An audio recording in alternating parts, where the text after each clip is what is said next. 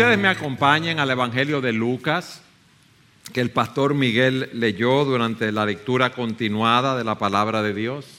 Esa epístola o esa, esa porción, esa parábola es conocida como la parábola del hijo pródigo, pero yo creo que debe llamarse eh, la parábola del padre amoroso y perdonador, porque el hijo pródigo no es el centro de la historia. Tampoco es su hermano, como veremos, el hijo mayor, sino ese Padre bondadoso, nuestro Dios, quien está lleno de compasión, de amor y perdón para todo aquel que viene a Él, no importa su condición. Y lo primero que, quiero que veamos es lo que llamamos el hijo pródigo. ¿Cuáles son las tristes consecuencias del pecado y la naturaleza del verdadero arrepentimiento? Fíjense lo que dice el versículo 1 de, Lucas, de 11 de Lucas 15. La rebelión del hijo menor, su petición. Él viene donde su padre. Primero se nos dice, Jesús añadió, cierto hombre tenía dos hijos. Y el menor de ellos le dijo al padre, Padre, dame la parte de la herencia que me corresponde. Dame lo mío ahora Parece que ese joven se cansó de estar en su casa con sus padres y él quería vivir la vida, entre comillas. Él quería satisfacer sus propios deseos, él quería estar libre del control de sus padres y él estaba convencido que al irse lejos de la vista de su padre, de las personas de su pueblo, él podría hacer lo que él quisiera y ser feliz. Ahora, esta petición es una petición irrespetuosa hacia su padre. Era una falta de amor y de gratitud, porque su padre aún estaba vivo. Y cuando un hijo le pedía en esa cultura la herencia a su padre, lo que le estaba diciendo es que quería verlo muerto, porque los hijos no tenían derecho a la herencia hasta que los padres eh, morían. Mientras el padre estaba vivo, no tenían derecho a esa herencia. Pero el hijo quería, como dijimos, vivir su vida y él no quería asumir las responsabilidades de estar trabajando allí en la casa. Es como el caso del hijo en el día de hoy, que le pide a su padre eh, los activos, su parte que le corresponde, o si hay una empresa familiar, le pide el, el valor de sus acciones en la empresa, y eso conlleva, hermanos, que esos bienes tenían que ser divididos. Ahora imagínense cómo era esto en una cultura agraria, ganadera. Habría que vender parte de la tierra para entonces darle su herencia. Pero ¿cuál es el punto aquí? Que ese hijo era un egoísta. Quiero mi dinero, quiero mi dinero ahora, yo quiero salir, yo quiero vivir mi vida como a mí me parece, a mí no me importa lo que pase con los bienes, con la hacienda o con la empresa, si podemos decirlo así. No me importa tu papá, no me importa mi hermano, no me importa el daño que podamos causar a la familia. Y él también estaba haciendo algo muy importante. Él estaba cortando la relación familiar. Piense usted, si fuera usted, ¿qué usted le diría a su hijo? Muchacho, pero tú estás loco. Deja eso. ¿Y cómo yo voy a partir la herencia ahora? empezar a vender bienes para darte el dinero a ti. No, no, no. El papá, aunque le dolía el rechazo, fíjense lo que dijo, y él le repartió sus bienes. O sea, cuando habla de sus bienes, es todo lo que había generado durante generaciones toda la familia. Él era el hijo menor, a él le correspondía un tercio de la herencia. Y al hijo mayor le correspondían dos tercios de la herencia. Pero él estaba en ese modo, en el modo yo me voy. Fíjense que luego que el padre le reparte los bienes, dice el versículo 13, no muchos días después el hijo menor, juntándolo todo, partió a un país lejano y allí malgastó su hacienda, viviendo perdidamente. Él reunió todo su dinero y no dejó nada, no guardó nada. Él cogió su chelito y se fue para un país lejano.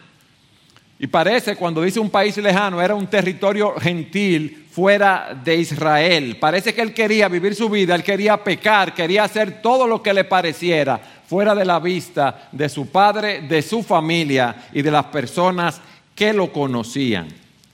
Cuando oímos un país lejano, aquí en el contexto se nos habla que está a muchos kilómetros de distancia. Pero yo no quiero que ustedes piensen que un país lejano solamente es eso.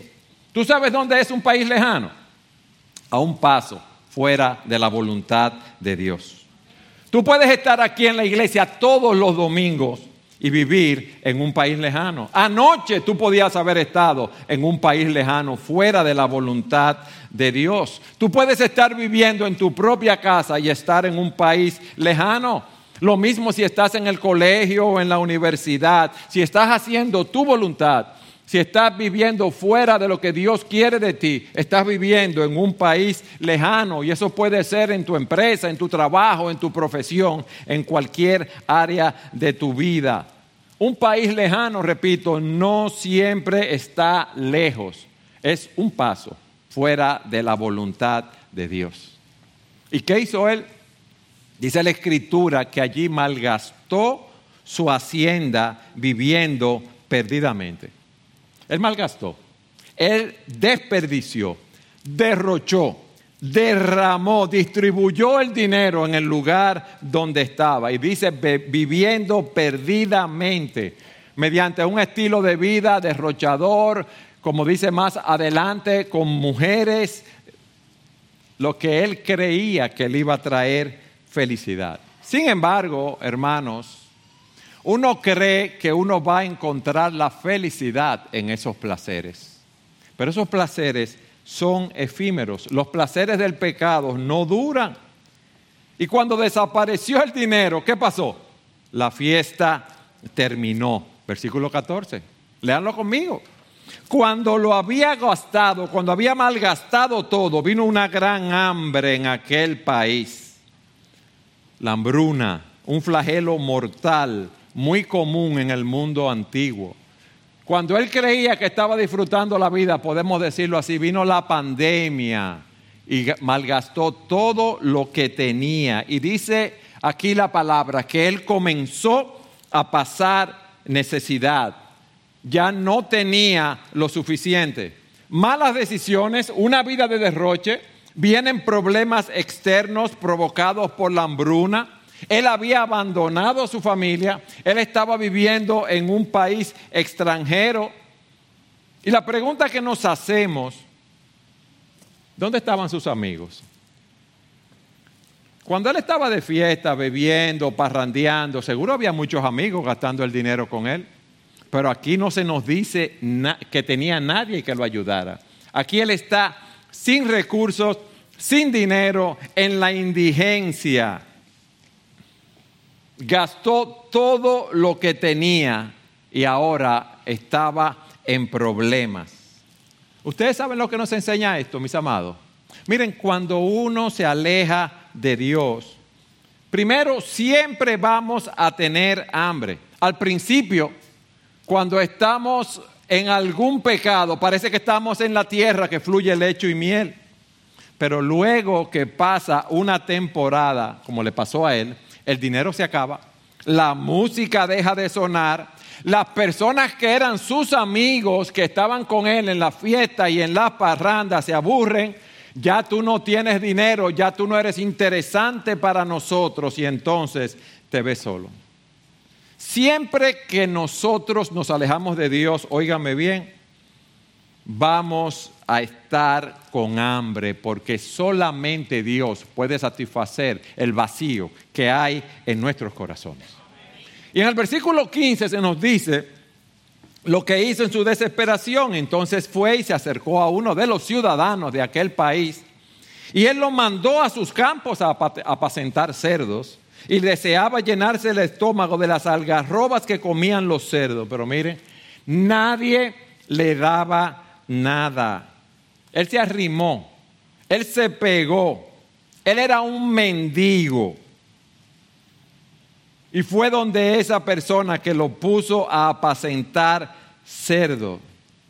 Él estaba solo en ese momento. Él lo había perdido todo y terminó en la posilga con los cerdos, si podemos decirlo de esa manera. Ese joven hijo de su padre, que era un hacendado, ahora está allí sin dinero, sin comida y viviendo con los cerdos, sin tener amigos y sin tener quien lo apoyara. Miren cómo había tocado fondo. Miren cómo caen los poderosos. Hay momentos que nosotros estamos en una buena situación, quizás como estaba él, y él creía, y óigame bien jóvenes, que se iba a llevar el mundo por delante, pero el dinero se acabó, pero vino la hambruna y miren dónde él terminó, cuidando los cerdos. Él no se llevó el mundo por delante como él pensó que iba a ser. ¿Ustedes saben por qué? Porque el pecado es duro, el pecado es sin misericordia, el pecado no perdona. Y lo malo es que cuando estamos pecando, como dije, creemos que nos estamos llevando el mundo por delante. Pero tarde o temprano vamos a pagar el precio de nuestra iniquidad en ese sentido. Hay personas, déjenme ilustrarlo de esta manera, que empiezan una, una relación adúltera, piensan que no les va a pasar nada, pero en esa relación adúltera tienen que empezar a mentir, hacer gastos extraordinarios con la persona que adultera, tener quizás que enfrentar un embarazo indeseado, quizás un aborto, y cuando esto se descubre, se quiebra la confianza en su matrimonio, puede venir un divorcio y el mal testimonio de esa persona que ha pecado. Es igual que la persona que hemos visto muchas veces que empieza a consumir drogas o empieza a tomar alcohol. Al principio todo muy bien, pero luego vienen las enfermedades, luego viene la pérdida del trabajo, luego vemos que esas personas muchas veces que están consumiendo drogas tienen que prostituirse, tienen que robar, caen presos. Miren, el pecado promete libertad, pero lo que trae es esclavitud. El pecado lo que produce es fracaso. La paga del pecado, dice la escritura, es muerte. Y este joven pensó que se iba a encontrar a sí mismo y lo que hizo en ese sentido fue perderse. Pero qué bueno lo que nos dice la escritura de cuál fue la reacción de este joven en su condición. Vamos al versículo 17. Miren su arrepentimiento.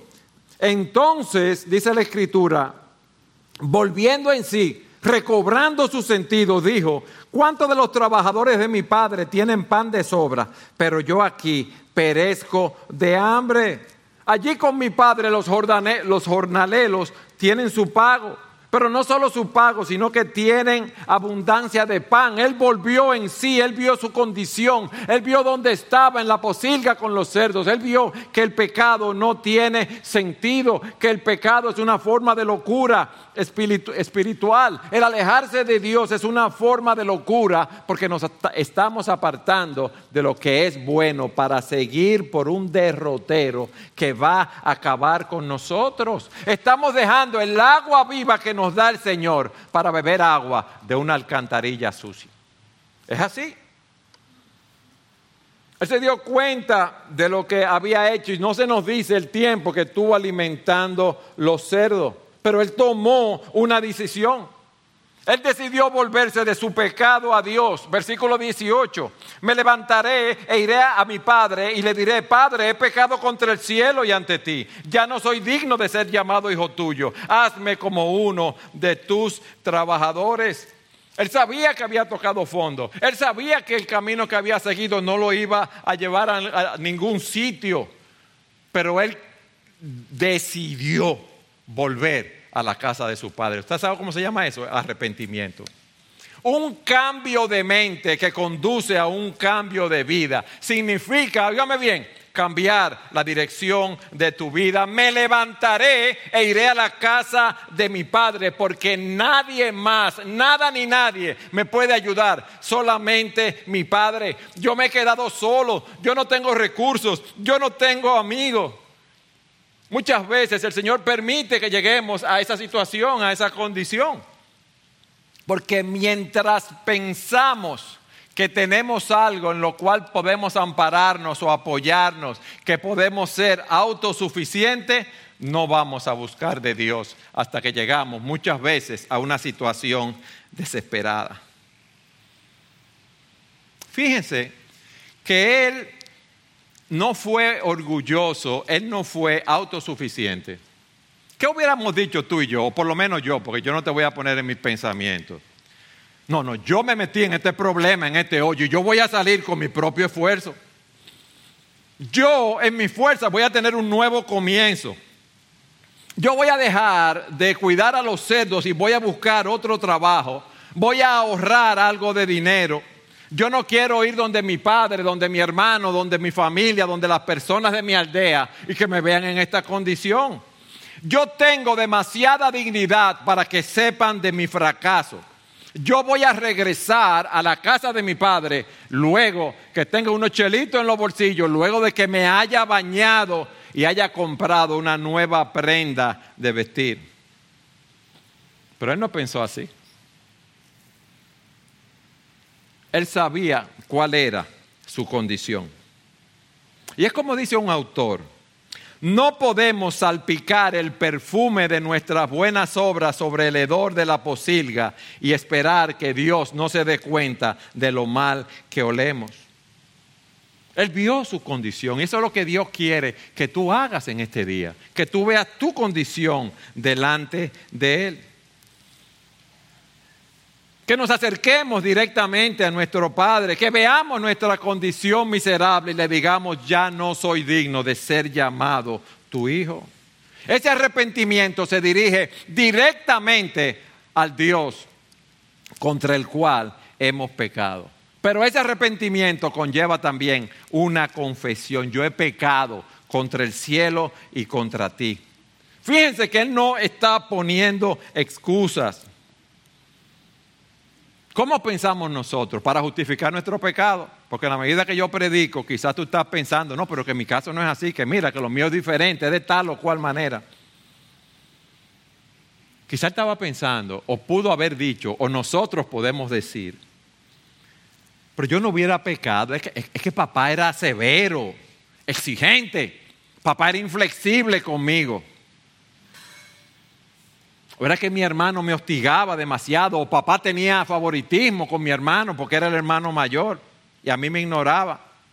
Es más, papá no me cuidó. Él me dio todo el dinero. Todo lo que yo le pedí, él me lo dio para que yo entonces eh, tuviera mi herencia en la mano. Es que él no pensó que yo no tenía la madurez para manejar todo ese dinero. Él no dijo nada de eso. No le pongas argumentos a Dios ante tu pecado. He pecado contra el cielo y contra ti. Y el verdadero arrepentimiento implica aceptar la responsabilidad total por lo que hemos hecho.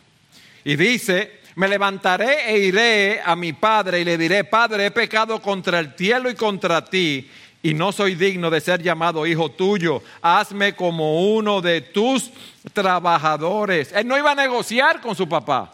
Él no iba a hacer ningún trato. Él no iba a poner, volver a la casa poniendo condiciones. Si yo vuelvo entonces, yo voy a volver. Yo sé que yo estoy mal, pero yo me voy a levantar como el fénix de la ceniza y voy a resolver. Y papá va a tener que darme un buen sueldo si yo vuelvo, porque yo valgo mucho, yo no soy barato. Mira, yo voy a volver, pero papá tiene que ponerme como administrador del negocio. No, él no hizo nada de eso. Él no puso condiciones. Él estaba verdaderamente arrepentido por lo que hizo. Él estaba arrepentido por la forma como había vivido. Yo no soy digno de ser llamado el hijo de mi padre en ese sentido. Yo lo he deshonrado. El verdadero arrepentimiento no hace tratos con Dios. El verdadero arrepentimiento no negocia con Dios. Y eso es lo que este hombre está haciendo y ese es el ejemplo que tenemos aquí. Y dice la escritura que levantándose fue a su padre. Miren, cuando él tuvo que resolver, resolvió. Cuando él tuvo que moverse, él se movió. Él no dejó que la hierba creciera bajo sus pies. Quizás Tú has visto tu condición de pecado. Y tú sabes lo que tú tienes que hacer. pero dices, mañana yo me voy a levantar y voy a la casa de mi padre, mañana. O la próxima semana me voy a levantar y voy a ir a la casa de mi padre. No, mejor voy a ir el próximo mes. Voy a ir el año que viene. Dame más tiempo para pensarlo. ¿Sabes por qué tú dices eso? Porque tú no quieres enfrentar tu pecado. Tú no quieres enfrentar tu realidad. Tú no quieres enfrentar las consecuencias de ese pecado. Él se levantó y fue a la casa de su padre. ¿Por qué? Porque esto es un verdadero arrepentimiento. Él se volvió de su pecado a Dios.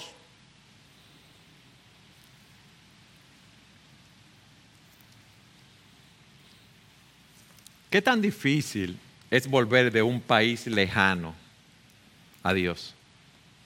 ¿Qué tan, ¿Qué tan difícil es? Un solo paso.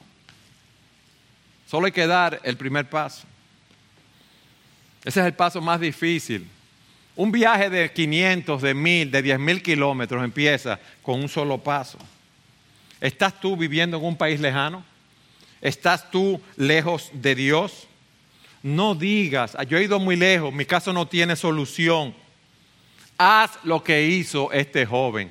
Da el primer paso para volver a la casa de tu padre. Ahora, otra pregunta. ¿Cómo tú crees que él se sintió cuando iba caminando para la casa de su padre en ese camino? Yo me imagino que estaba muerto de miedo porque a ninguno de nosotros nos gusta admitir nuestro fracaso. A ninguno de nosotros nos gusta confesar nuestros pecados. ¿Cuántas preguntas habría en la mente de ese joven? ¿Qué va a decir papá?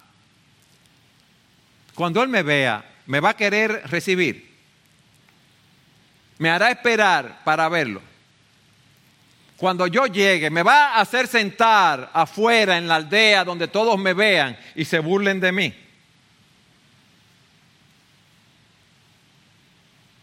Cuando yo llegue, ¿qué va a hacer papá? ¿Me va a leer la cartilla, como decimos nosotros? ¿Me va a poner las condiciones y los trabajos que tengo que realizar para reponer el daño que hice? Es igual que el que ha adulterado, como decíamos. ¿Qué dirá mi cónyuge cuando yo le confiese mi incredulidad? ¿Qué va a suceder? ¿Qué van a decir mis hijos? Mi cónyuge me va a votar, se va a divorciar de mí. Y eso nos lleva a nuestro segundo punto. El Padre. La abundante misericordia de Dios hacia los pecadores que se arrepienten. Miren lo que dice la Escritura. Levantándose fue a su Padre y cuando todavía estaba lejos, su padre lo vio. Versículo 20. Yo quiero que ustedes lo busquen en sus Biblias.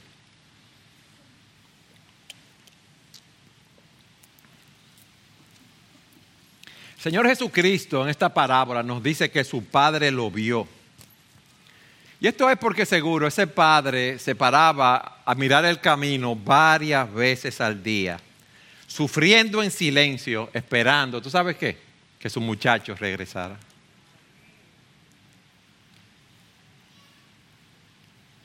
Pero dice la escritura que él lo vio. Y él pudo haber dicho, hmm, ya era hora, mírenlo ahí, ahí viene ese hijo que se ha portado mal, déjame entrar en la casa, que venga arrastrándose donde mí. Me voy a hacer el que no lo he visto, que sufra por lo que él ha hecho.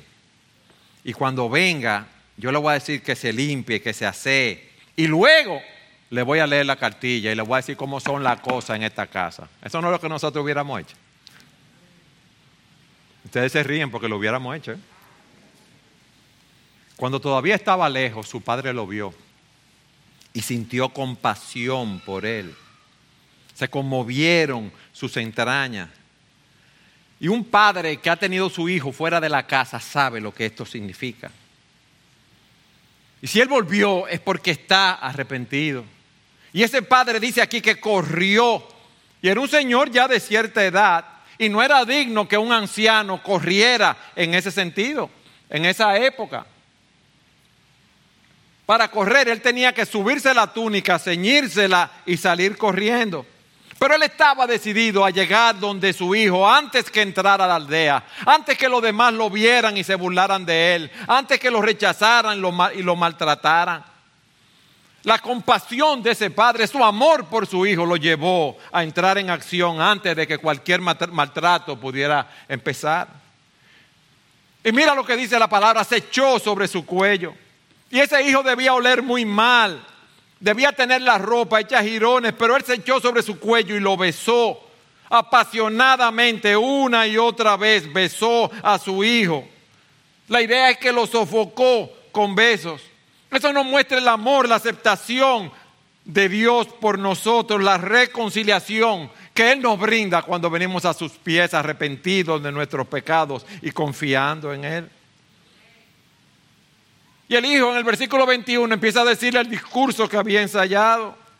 Y, y, el hijo le dijo, Padre, he pecado contra el cielo y ante ti, ya no soy digno de ser llamado hijo tuyo. Y él no pudo pronunciar la última frase que era muy, importante. Hazme como uno de tus trabajadores. ¿Por qué no pudo decir la frase, mis hermanos? ¿Por qué no pudo completarla?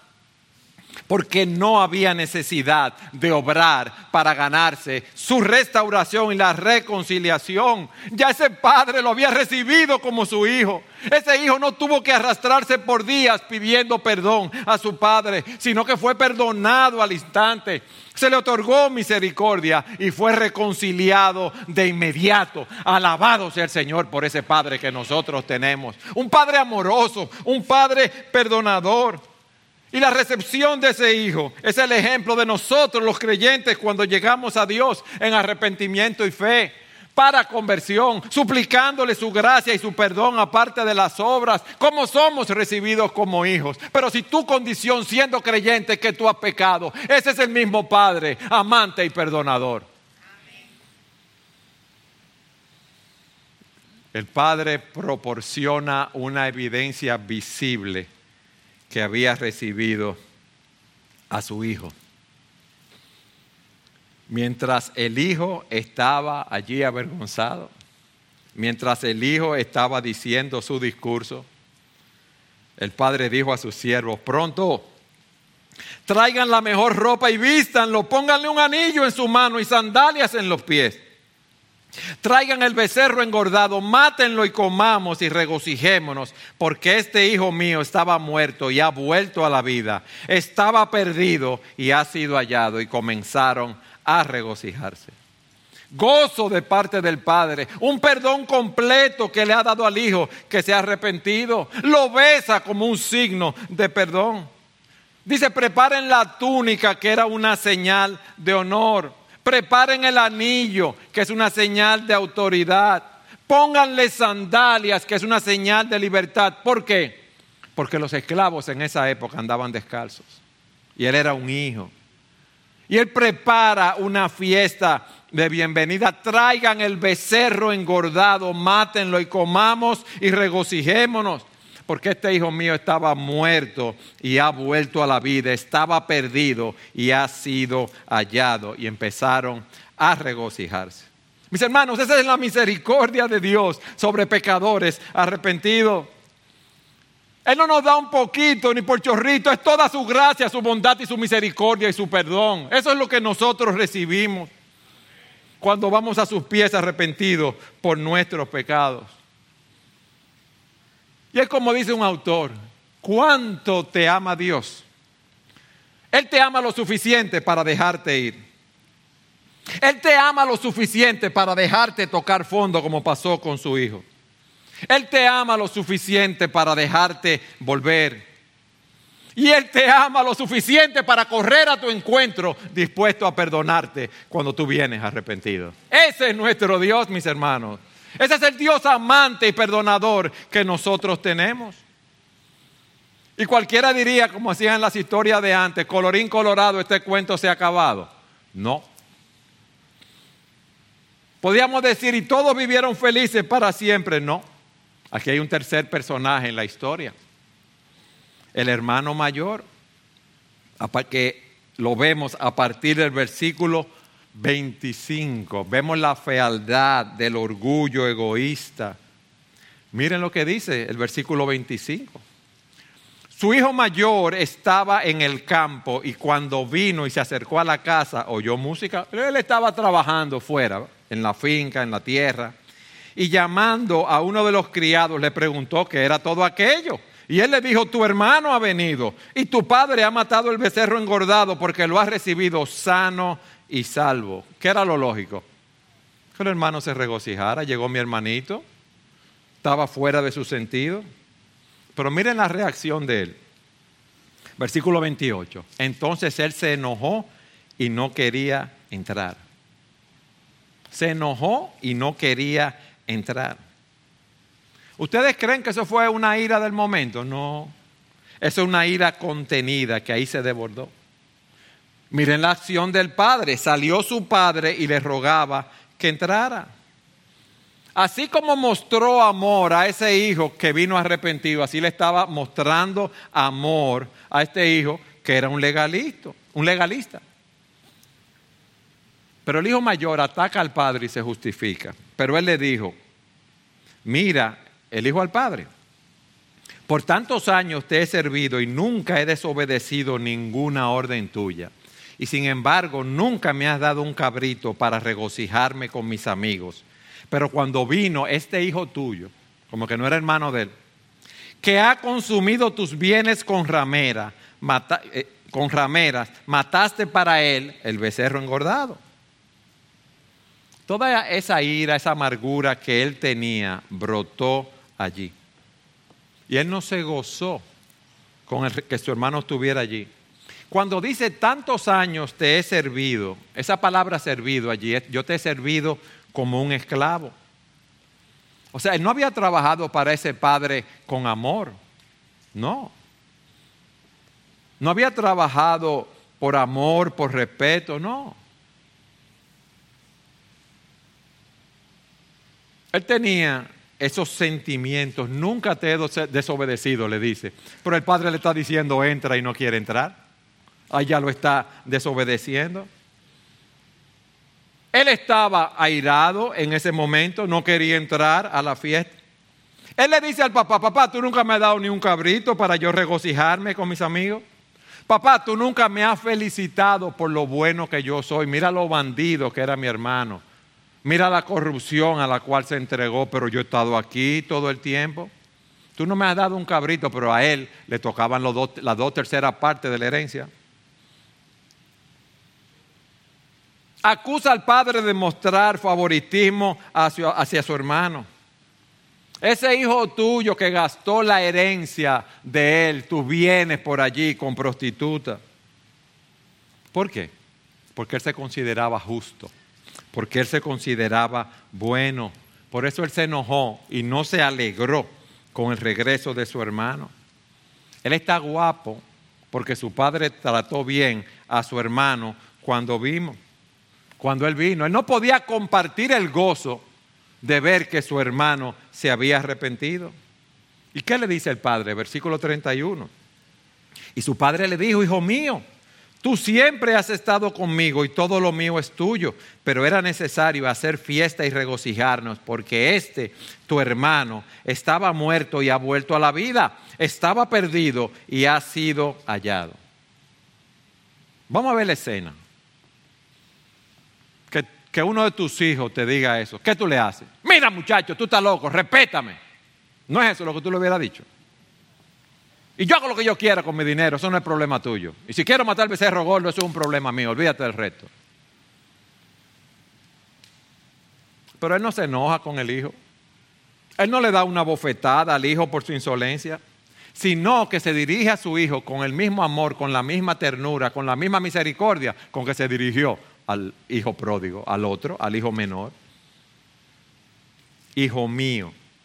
Y la palabra traducida hijo aquí no es la palabra que se había utilizado en los otros versículos. Aquí esa palabra que se utiliza es un vocablo afectivo que dice mi niño. Mi niño, a su hijo mayor. Mi niño, tú siempre has estado conmigo y todo lo mío es tuyo. Pero era necesario hacer fiesta y regocijarnos porque este tu hermano estaba muerto y ha vuelto a la vida, estaba perdido y ha sido hallado. Aquí se nos muestra el gozo de Dios al recuperar a pecadores perdidos. El hijo menor simboliza a aquellos quienes buscan la salvación por medio de la gracia y el hermano mayor representa a aquellos que buscan la salvación por medio de las obras. Él se creía bueno. El hijo menor, como hemos visto, vio su condición y se arrepintió.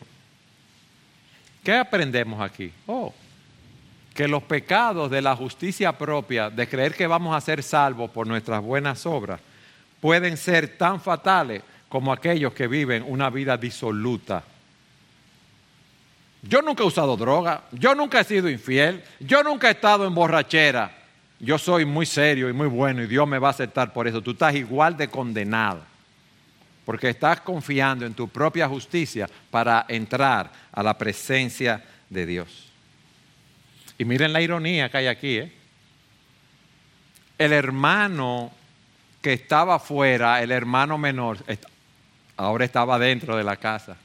Y el que estaba dentro, ahora está afuera. Y no se nos dice si entró. ¿eh? No se nos dice si entró. Aquí sabemos que estaba afuera y estaba enojado. Y lo bueno es que el Señor deja la historia aquí. No sabemos si en algún momento entró a la fiesta a gozarse con su hermano. Mis amados, ¿Qué hemos visto en este día? El camino de regreso al Padre es siempre a, través de un país lejano. Como dijimos, ¿dónde está ese país lejano? Cuando estamos fuera de la voluntad de Dios. Yo no sé con qué pecados tú estás luchando. Yo no sé si tú tienes una doble vida yo no sé si tú estás envuelto en el pecado de la pornografía, las mentiras. Solamente Dios y tú saben lo que está pasando. Yo te voy a decir algo. Si tú sigues en ese país lejano, tu vida va a seguir siendo vacía. Y no vas a encontrar satisfacción porque Dios ha puesto eternidad en el corazón de todos nosotros. Y esa eternidad no se llena ni con poder ni con placer. Esa, eternidad solo la llena Dios. Y por eso tú estás experimentando nuevos placeres y te preguntas, ¿eso es todo lo que hay? Y tu Padre Celestial te dice, no, eso no es todo. Ven a casa. No sigas en ese país lejano. Ven a casa, mi muchacho. Ven a casa, mi hijo. Ven a casa, mi hija. Tú tienes hambre, ven a casa. Tú tienes sed, ven a casa. Tú estás cansado, cansada de la vida que estás viviendo, ven a casa. Tú te has alejado de Dios, ven a casa. El primer paso es el paso más difícil, pero es el paso que te lleva a la mitad del camino a casa. Y muchos de nosotros tenemos que responder en este día. Quizás hoy tú estás lejos de Dios. Quizás estás viviendo algo que nunca pensaste que lo ibas a, vivir y te has enredado en tu pecado. Tú no querías que esto sucediera, pero ha sucedido ya. Así que hoy tú tienes que volver. Y yo te invito hoy, si te has alejado de Dios, que este es el día y el lugar para que tú vuelvas a la casa de tu Padre Celestial, ese Padre amante y perdonador, y que te encuentres con Él, y que seas restaurado y que vivas para la gloria de Dios. Amén.